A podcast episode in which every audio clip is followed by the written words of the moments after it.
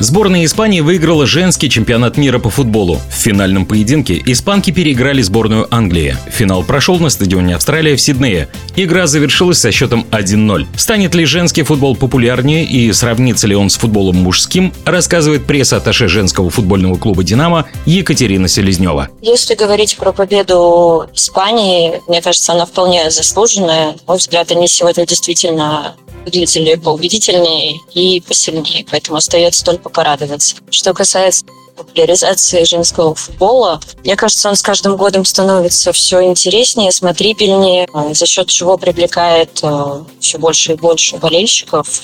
Как говорит даже у нас главный тренер Сергей Николаевич Лаврентьев, главный тренер ЖФК «Динамо», что играть в футбол стоит только ради болельщиков. Их становится все больше и больше. Конечно, за счет этого популяризация работает. А могла бы женщина возглавить мужскую сборную по футболу?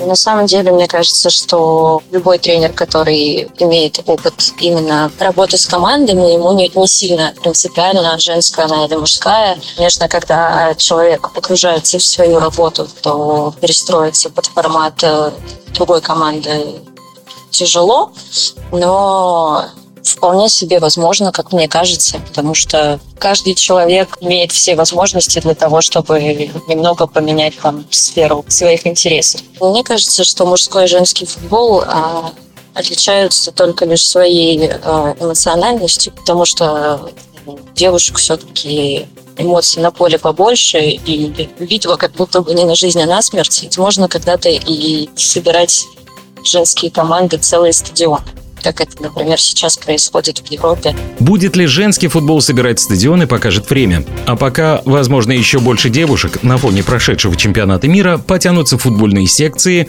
и со временем мы увидим мощную сборную России, которая в финале поборется за главный трофей.